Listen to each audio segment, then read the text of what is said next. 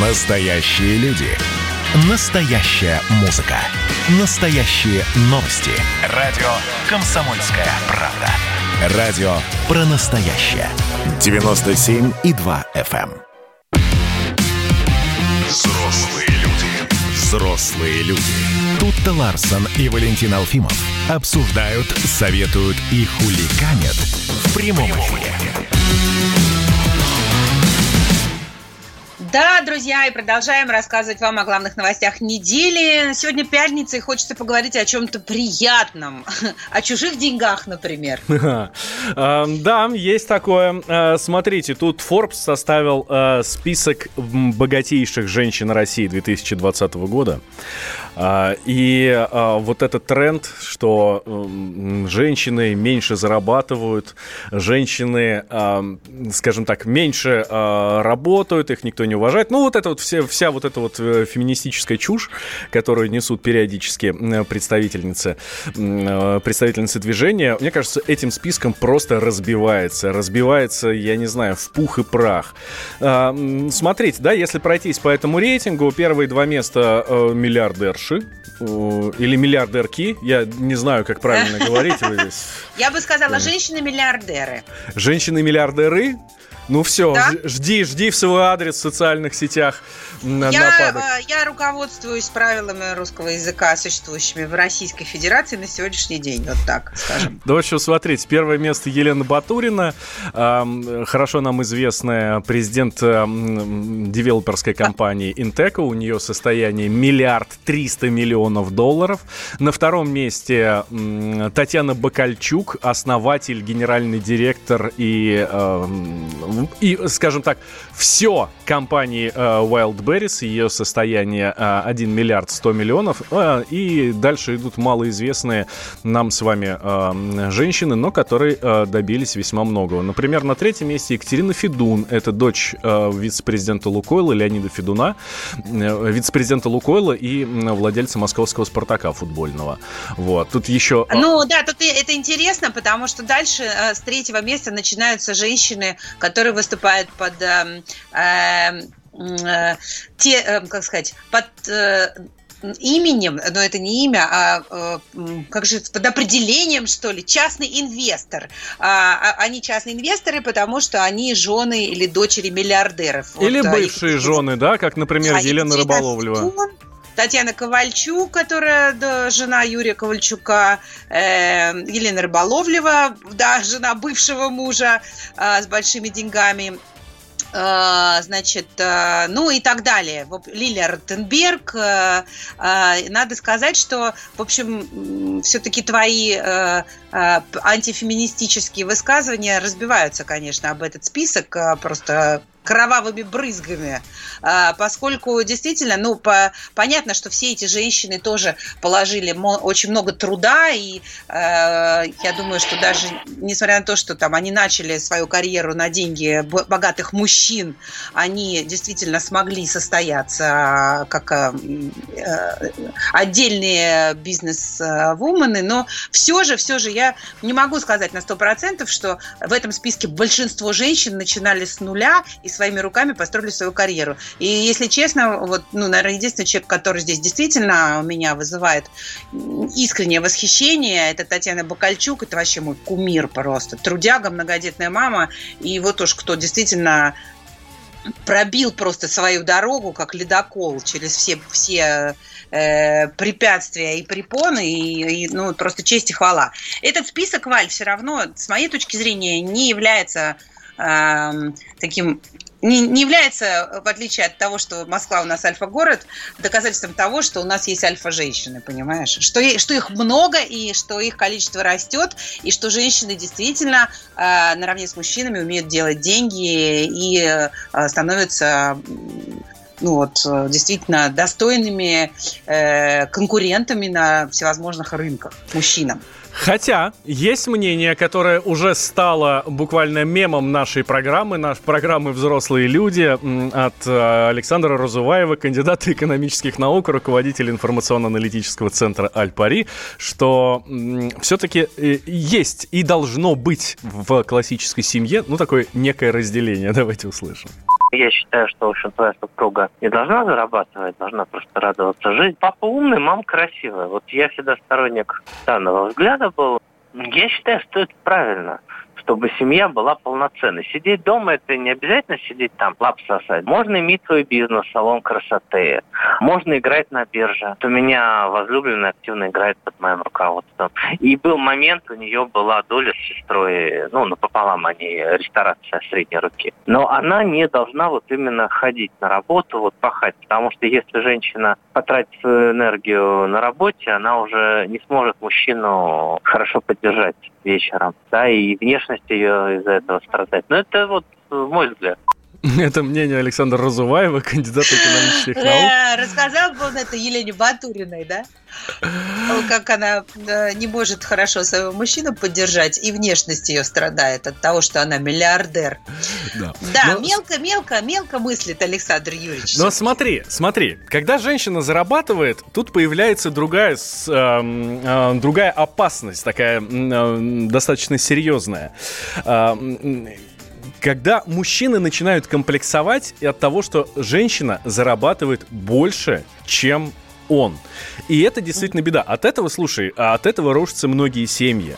Потому что, ну, мужик, он же мужик, он же должен быть главным, он должен там быть э, не просто главой семьи, там, как э, в общественно-политическом смысле, но и зарабатывать должен больше.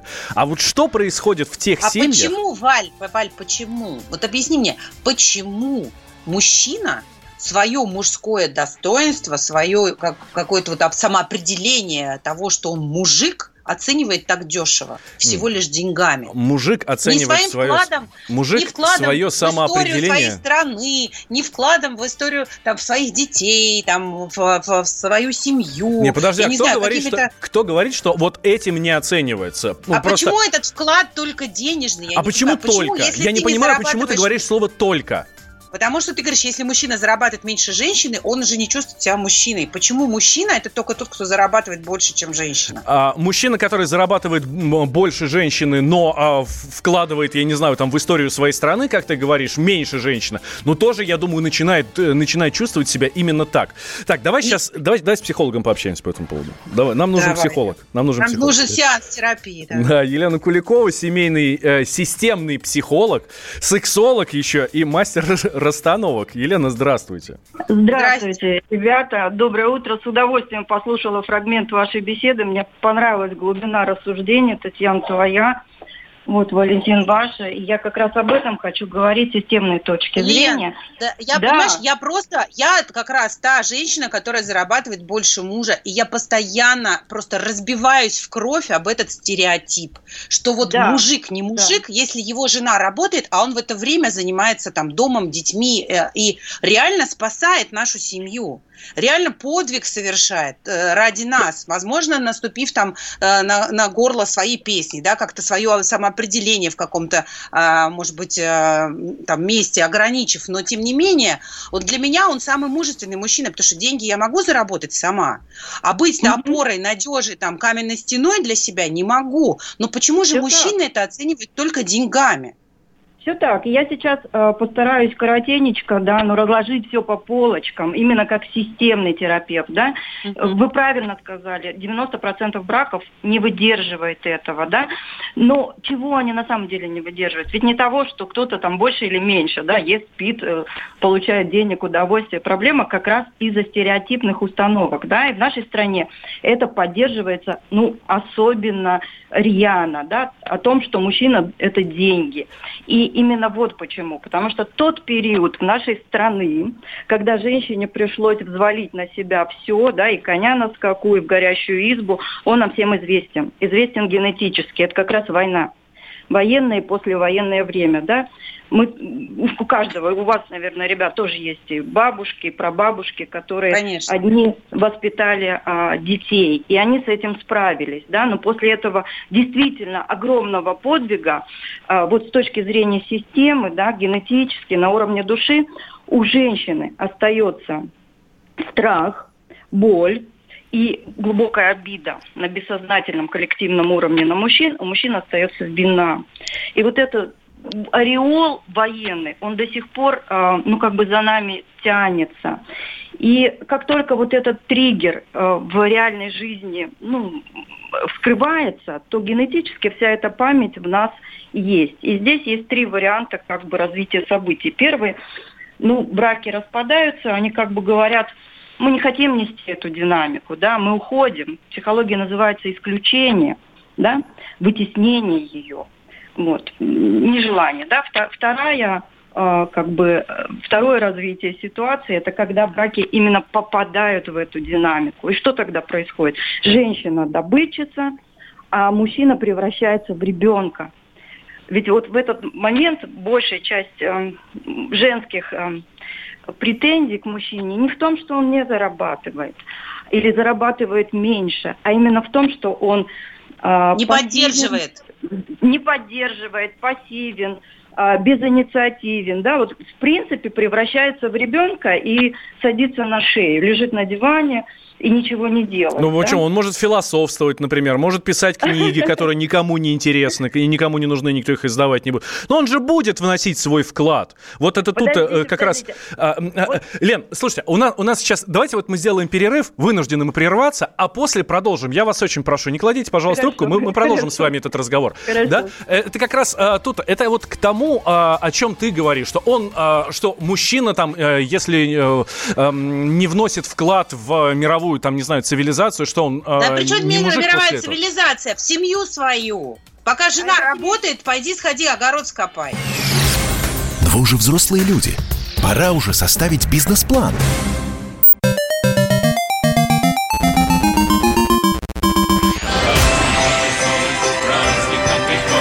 Видишь суслик? Нет. И я не вижу. А он есть. Нам есть что вспомнить. Рассказываем свои истории в программе «Дежавю». Я, Михаил Антонов, жду вас каждые выходные в 11 часов вечера по Москве. I'll be back. Взрослые люди. Взрослые люди. Тут-то Ларсон и Валентин Алфимов обсуждают, советуют и хуликанят в прямом эфире. Так, возвращаемся. Прямой эфир радио «Комсомольская правда». Валентин Алфимов, Тутта Ларсон. А, вас, дорогие друзья, подключаем к нашему разговору. 8 800 200 ровно 9702. Это номер телефона. И Вайбер с WhatsApp плюс 7 967 200 ровно 9702. Кто должен зарабатывать в семье больше, мужчина или женщина? Или этот вопрос вообще не принципиален? 8 Нет, 800... почему, почему что? меня что? волнует вопрос, даже никто должен, кто может, тот и зарабатывает в данный момент. Почему это так сильно влияет на э, самоуважение мужчины? И почему у него нет других причин уважать себя, кроме как количества денег, которые он зарабатывает?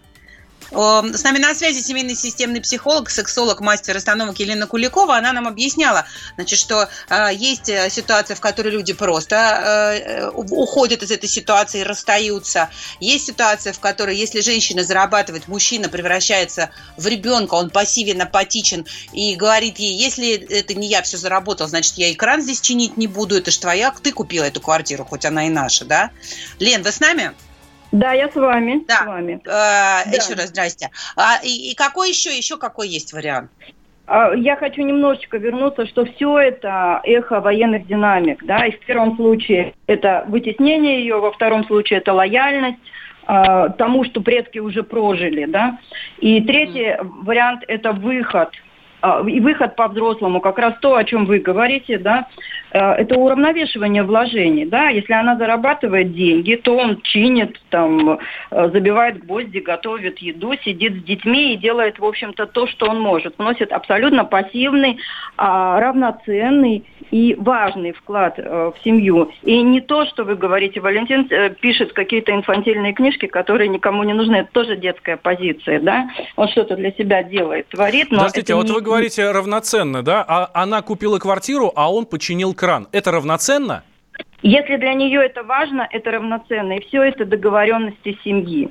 То, что пришло в семью как э, э, из бизнеса, это как раз брачные контракты. Да? Это равноценные договоренности. Это решает только пара, только два человека. Что для нее важно сейчас – а может быть, для нее важно сейчас, э, что а, она доверяет только ему сидеть с их детьми. И никакой няни, имея большие деньги. Такие пары тоже есть у меня в терапии. И тогда для них это будет равноценно. Вот. Как в этой ситуации, Елен, как в этой ситуации быть мужчине, который э, слышит свою женщину, помогает ей, поддерживает, вроде бы вносит свой вклад, но при этом чувствует себя чмом, потому что она зарабатывает, а не он? А откуда, во-первых, я бы задала вопрос, откуда у него это берется? Ну, потому да, что если, он чувствует комплекс неполноценности. Он мужик, который должен содержать семью, а у него не получается еще раз говорю, это социальный стереотип, да. А, что такое мужественность? Если у мужчины есть а, не только одна эта подпорка, что я мужчина только тогда, когда я зарабатываю деньги, а я мужчина, когда я ответственен за семью, да, когда я могу совершать ради семьи подвиги, да, когда я могу хорошо и смело преодолевать там все э, собственные, в том числе, страхи, да, когда я развиваю в себе качества, там, чувство долга, сила духа, благородство, доблесть. И, и, учу этому, и учу этому своих детей. Конечно, когда я а, уважительно отношу, отношусь вообще ко всему, к чужому труду, к мнению, к вкусу, ко времени, да, то это особая позиция мужчины, а, такая особая роль, которая сама по себе ценная. Да, и пробал у мужчины возникает именно тогда, когда у него нет других подпорок, кроме финансовых. И здесь мужчине нужно развивать или как бы шире посмотреть на это. И это не вина мужчин, это беда скорее мужчин, потому что этих мужчин воспитали женщины, повторюсь, которые сами были жутко напуганы после военное время. Они воспитали себе кормильцев и внушили им, что ты должен, должен, должен. Должен мама-то приносить. Вот, и нам пора... я, я всегда говорил, что баба во всем виновата. Валь, а вот просто посмотри, а, а сколько есть мужчин, которые считают своим, своей единственной обязанностью в семье заработать денег. Все, я тебе бабла принес, а дальше что хочешь, то и делай. Дети, какие дети? Я лежу, смотрю футбол, я устал. И по, да, этого да, мужчину да. вообще невозможно вовлечь ни во что в семье. Но денег он приносит. Конечно, конечно. И это я, я говорю, ну, ну так его воспитали. У него единственная подпорка. Я мужик, когда я приношу денег. А, правда, да, не, не широкий взгляд на мужественность. Ну, если это устраивает его вторую половинку, то так тому и быть. Да, если же не устраивает, ну, надо посмотреть шире, надо об этом говорить, что мужчина это не про деньги. Деньги, повторюсь, это общее. Это энергообмен. Да, что я имею,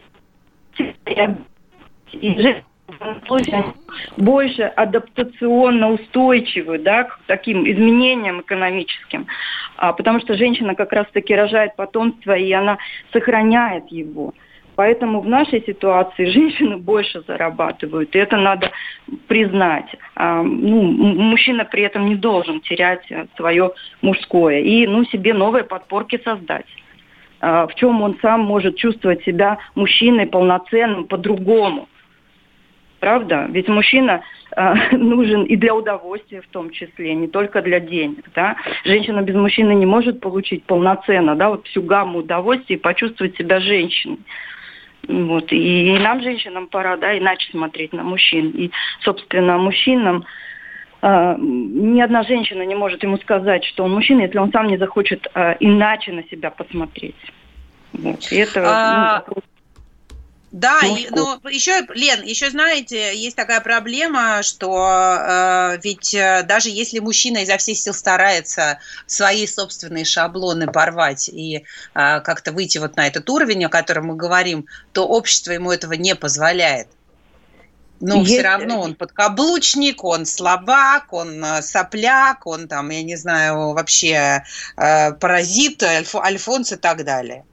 Вы знаете, это очень большая тема, я всегда говорю и на всех выступлениях, э, у нас общество больное, это очень хорошая площадка, куда можно вытеснить все свои проблемы, да, и давайте тогда уже, э, ну, немножечко будем ответственными, хотя бы называть вещи своими именами, что эти установки, это, это неправда, это проблема, да, вот, и брать ответственность за свою жизнь на себя, вот, если они так говорят, пусть говорят. Я считаю иначе, и я создаю свой мир в своей семье сам. И я за него отвечаю прежде всего. Если каждый начнет, да, как мать Тереза говорила, хочешь мира во всем мире, пойди в свою семью и начни там ее любить.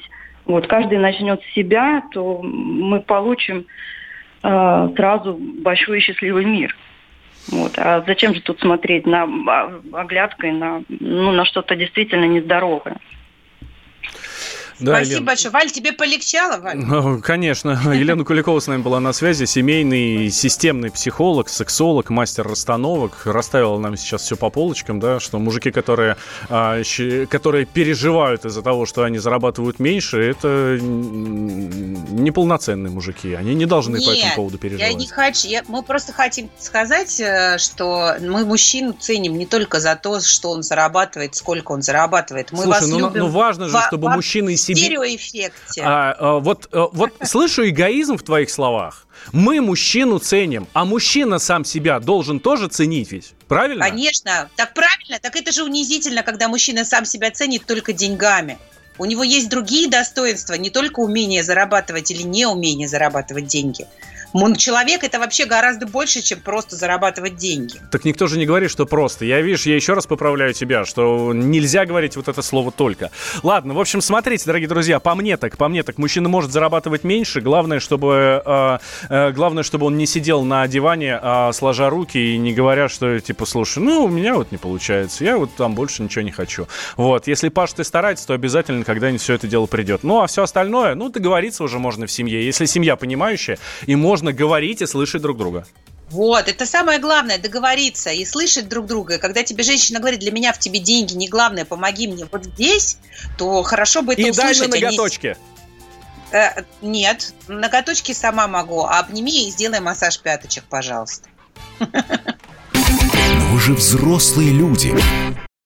Эдвард, здрасте, меня слышно? Да, Олег Владимирович, вас отлично слышно. Я тот человек, который в течение ближайшего часа верноподданнически будет поддакивать вашим монологам. Главное в таких случаях не спрашивать, а что произошло с предыдущими соведущими. Ой, слушайте, не дай бог поддакивать, потому что в споре, иногда даже в таком эмоциональном споре и есть главный секрет успеха нашей программы. А так получается, что мы просто жертвуем от щедрот наших а в ответ получаем пощечины и плевки. Надо ли это нам? Слушайте, вы обещали поддакивать, в итоге я поддакиваю, потому что я совершенно с вами согласен. Отдельная тема с Олегом Кашиным и Эдвардом Чесноковым. На радио «Комсомольская правда». По будням в 9 вечера по Москве. Взрослые люди. Взрослые люди. Тут-то Ларсон и Валентин Алфимов обсуждают, советуют и хуликанят в прямом эфире. Да какое ж тут хулиганство? Мы с Валей просто какие-то белые пушистые зайчики по сравнению с пользователями ТикТока. Да, Там а, новый смотри, тренд у них. Э, ага. Да, мы да. сейчас обязательно про этот тренд поговорим. Просто мне кажется, очень хорошо зайти на эту тему. Помнишь вот этого подростка, который в храме прикуривал?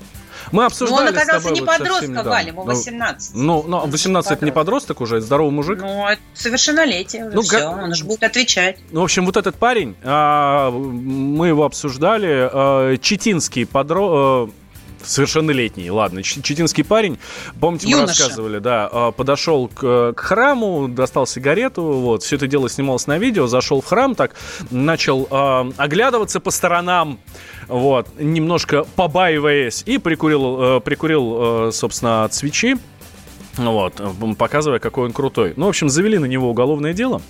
А, и, э, ну, в общем, будут расследовать, да, э, расследовать будет СКР, статья «Оскорбление чувств а, верующих». Ну, в общем, следим за развитием э, э, э, этих событий. И это не единственная вот подобная история, да, потому что это ну, вот связано с ТикТоком.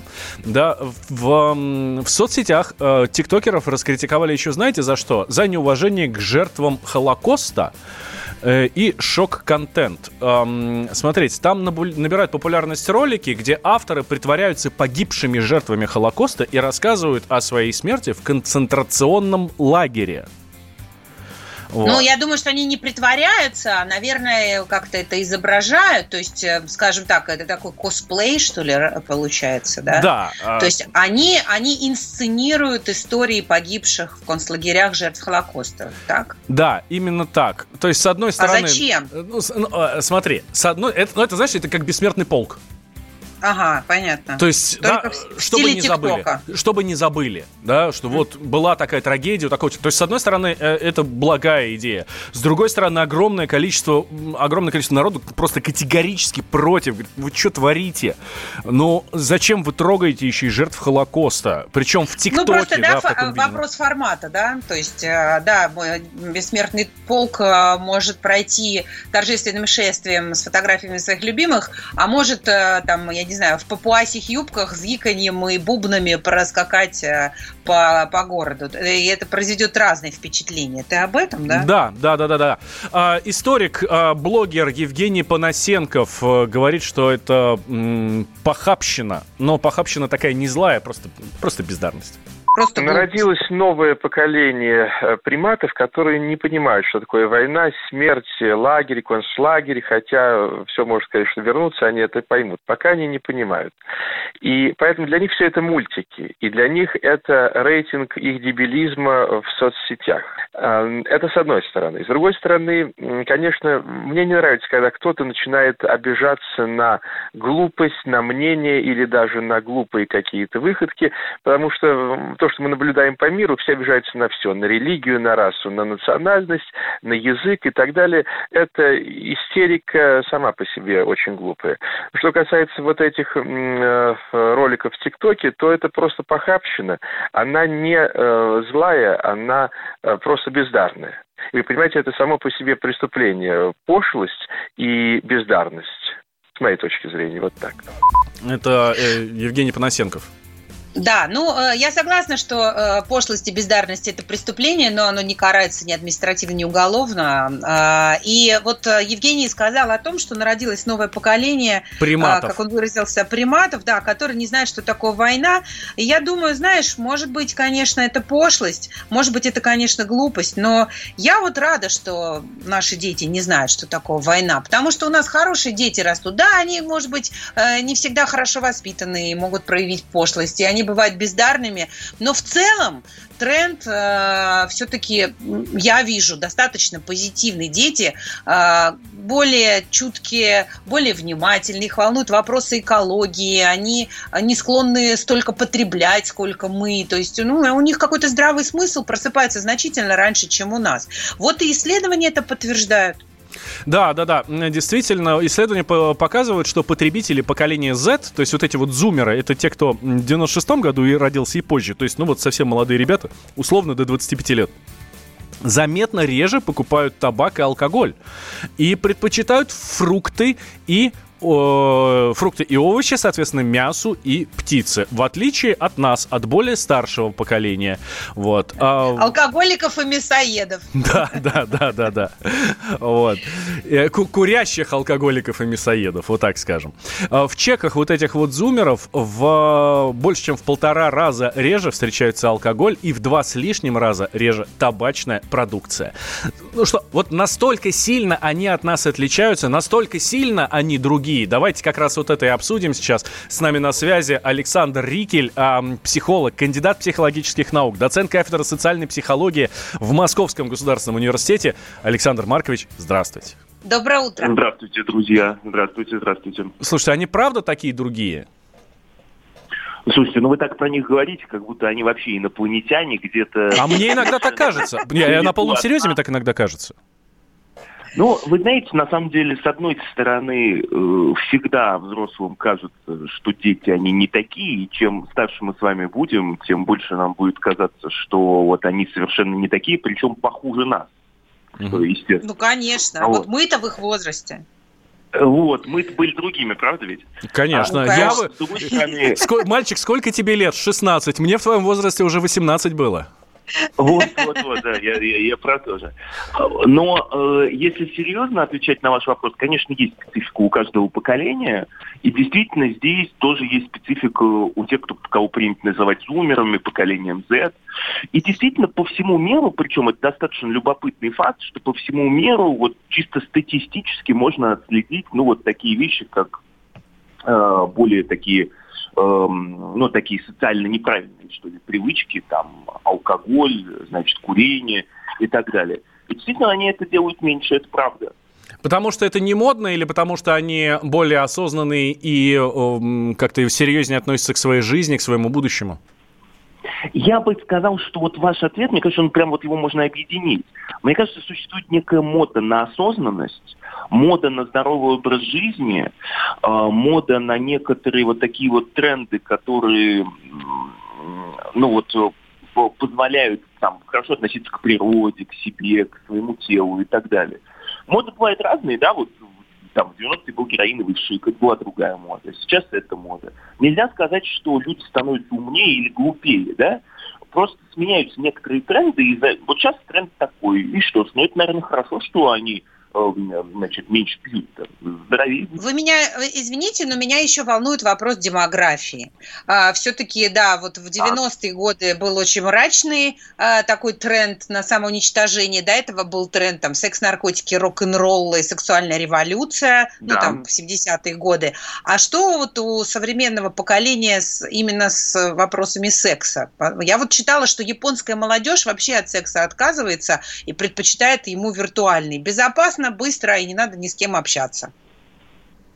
Ну, смотрите, значит, э, если э, остальные вопросы, которые могут пристать психологи и социологи и так далее, то они как бы, в принципе, могут претендовать на какие-то э, ну, ответы, где тебя не будут обманывать, будут честны, то тут ты со свечкой не постоишь, что называется, да, это все-таки сложные, сложнее вещи.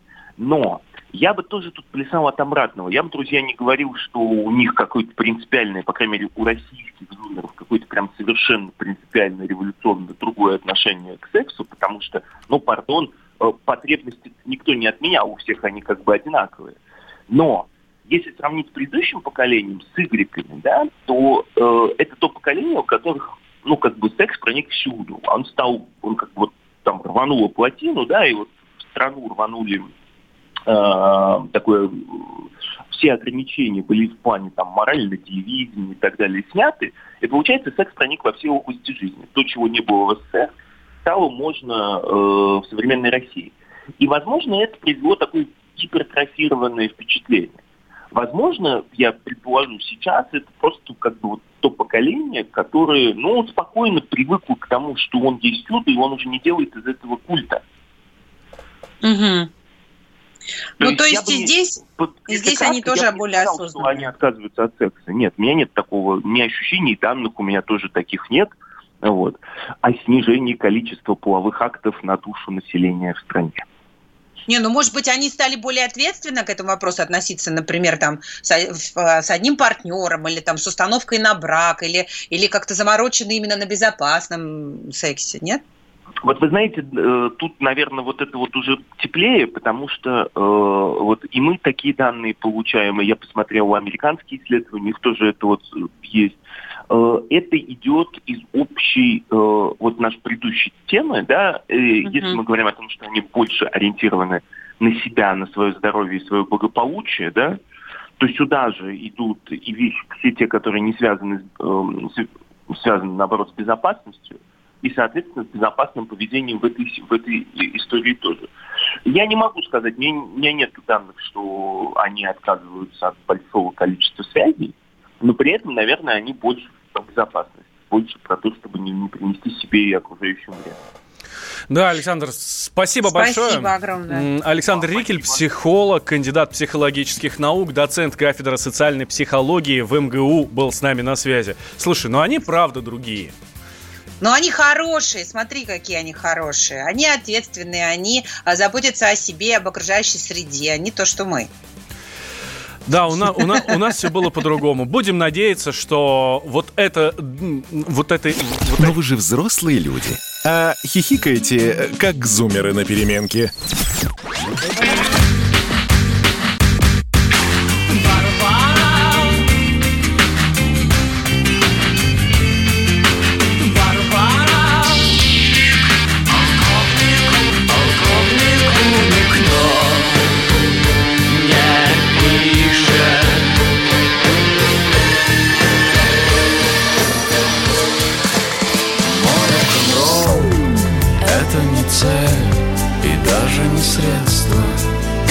«Комсомольская правда». Радио «Поколение Битва». Коридоры власти. Да, здравствуйте, дорогие друзья. По традиции, под конец нашей программы мы с Тут и Ларсен, буквально взявшись за руки, приходим к дверям коридоров власти, стучимся. А нам открывает Дмитрий Смирнов. Дима, привет. Привет. Доброе утро. Доброе утро. Валя каждый раз так красочно описывает, как мы подходим к этим дверям. Я прям вижу, ну. знаешь, мы такие в гольфиках, в шортиках. А у него там как... это записано на бумажке или он импровизирует, скажи мне? Нет, он импровизирует, но да? мы только что как раз говорили о поколенческом гэпе и предположили, что современные дети, они как-то поответственнее, чем мы, а мы такие, знаешь, пионеры пришли. Пустите нас, пожалуйста, в коридоры власти. Нам очень интересно, что там у вас происходит. Да, а я еще не просто в, гольфик, в гольфиках и в шортиках, но еще с шариком. Синим или с зеленым? Почему-то подумалось про синий. Ну ладно, Дим, а, э, главная новость дня вчерашнего, то, что президент, ну как мне кажется, да, то, что президент впервые публично высказал свое мнение по поводу того, что происходит в Беларуси. Ну, я не знаю, как посмотреть. Может, главная новость, что все-таки дорогу, трассу Таврида открыли для кого-то. Это намного важнее, чем то, что он сказал, что в Беларуси все нормально. Александр Григорьевич пусть сидит дальше спокойно. А, хорошо. Ну, давай начнем с, хорошо, с Тавриды. И а, раз уж мы тут соревнуемся с тобой регулярно, а, точнее, обсуждаем заголовки разных изданий, журналистов, я бы тогда заголовок э, вот к этому открытию сделал такой. Владимир Путин раскритиковал трассу Таврида. Да, а что он раскритиковал прям? Я даже не знаю, что он там мог раскритиковать. Так настолько ему все понравилось, что даже Так он говорит, съездов, съездов мало. Нет. Говорит, съезды нужны к морю. Говорит, тут люди а. на, на море приехали, а у вас съездов нет никаких. Нет, там, там видимо, как-то это скрывают эти люди, которые ставят такой заголовок правду от общественности, потому что он, когда ехал в Аурусе, вот, он сказал, что нужны съезды, люди же на море едут, они в Симферополь, а ему сказали, что а все по плану, а съезды есть.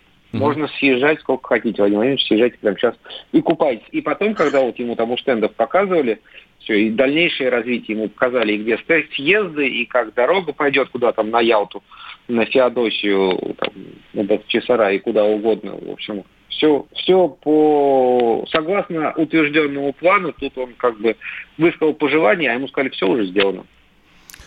Э, эм, Здорово. Сам процесс открытия тоже был достаточно красочным и ярким, да. Я вот, например, помню всего несколько раз, как президент садился за руль. Один раз, когда открывали мост, э, соответственно, мост в Крым. И вот сейчас на своей же машине, на своем же Аурусе, да, он проехался по этой новой трассе Таврида. Вообще президент за рулем это нечастое явление. Да не знаю. На самом деле это сейчас, наверное, нам с вами тут уже это не часто, а были же времена, когда он на чем только это... Я помню, как на коллеги писали, заметки как раз начинали с того, что Владимиру Путину настолько понравилось рулить всем подряд, что на этот раз он там самолет, метро, поезд, что только он... Было время, на комбайне катался. Что, уж тут говорить Да-да, Ладу тестировал, я уж не помню, Ладу. какой модель. Ладу, ну, Ладу, Ладу тестировал, да, желтого цвета. В общем, как бы не испугаешь его. Э, рулем никаким, тем более Аурус вчера был впервые, по-моему, мы посмотрели на вот этот вид спереди, что называется, там такая коробка передач, там Путин так этот рычаг Это когда трогался он в положении драйв, переключался как будто на танке, там, такой, такой массивный. Класс.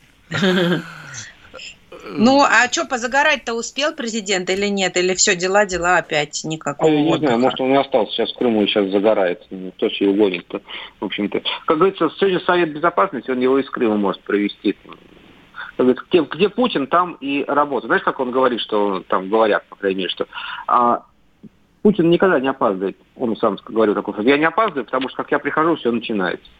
Так и в этом смысле, что вот откуда он захочет, оттуда и проведет этот сегодняшний совбез, поэтому может он сейчас и съезды все посмотрит. Там была, не знаю, видели ли вы или видели наши радиослушатели, мне больше всего понравилась история даже не про трассу, которая прекрасно, что ее построили, я помню ее еще с 2014 года, когда мы ехали со скоростью 40 км в час, и когда водители просили ускориться, говорю, ну сейчас под горку поедем и ускоримся, что вы переживаете, там просто быстрее ехать было невозможно. А история про пещеру, которую нашли под э, трассой, когда строили, вот. И главный технолог вот этой Тавриды, он, рассказывавший Путину про саму трассу, он, по-моему, про пещеру рассказал с гораздо большим восторгом и гораздо больше подробностей рассказал. Это я вот минут 10 занял этот рассказ, и он говорил, что там это 1,8 миллиона лет этой пещере, 300 тысяч лет, Вау. когда звери дикие таскали, понимаешь, э, своих жертв, там нашли кости, там саблезубого кота, пещерного медведя, кого только не нашли, когда вот мы вот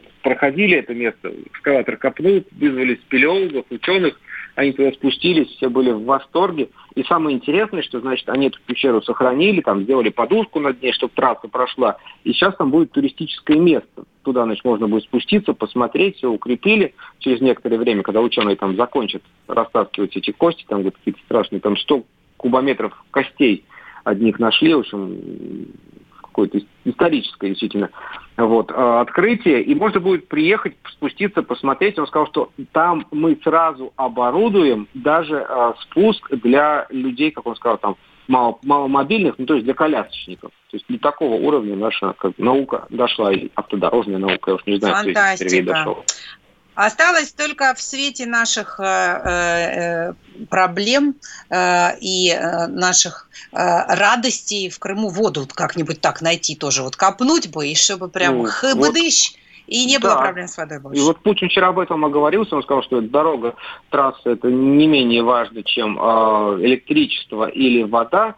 Этот вопрос мы тоже порешаем, конечно, в скором времени. Пообещал Путин. Я думаю, тут сердца многих крымчан как бы забились, да, ускоренно, усиленно. Хорошо, Дим, тогда э, давай вернемся все-таки к интервью, которое дал Владимир Путин Сергею Брилеву, э, журналисту ВГТРК. Э, он там, э, я бы поделил на две части, да, он говорил много про Белоруссию и э, не только про Белоруссию, да, по-моему, про, про внутренние там э, наши э, истории Ну, тоже. про внутренний так он там вяленько, конечно. Э, Это все они прошли скороговоркой, чтобы интервью, как ты сказал, было не только про Белоруссию, а надо было высказаться, конечно, Путину именно про поводу, по поводу наших соседей. Ну, там была часть такая ритуальная про коронавирус, часть немножко про экономику, но главное было, конечно, про Минск и про то, что Александра Григорьевича на растерзание никто не отдаст. А, Да, ну... Да, Валь, говори. А, Я что-то а, тупанула. одна из- одна из Мы главных- говорили с политологом из Беларуси просто, Да. и он как-то И политолог сказал, из что, Беларуси типа, белорусы сказал, не что- рады этому. Ух, вообще прям, да, отвернули, отвернуться теперь от России. Отвернуться? А, ну, ну, не знаю, а повернуться куда? Вот. Там, куда они не повернись, они с ними никто не разговаривает, к сожалению, с нашими друзьями белорусами. Сегодня вот украинский, да, э, МИДа сказал, что мы поставили на паузу все отношения с Белоруссией, чем мы тут с ними будем общаться.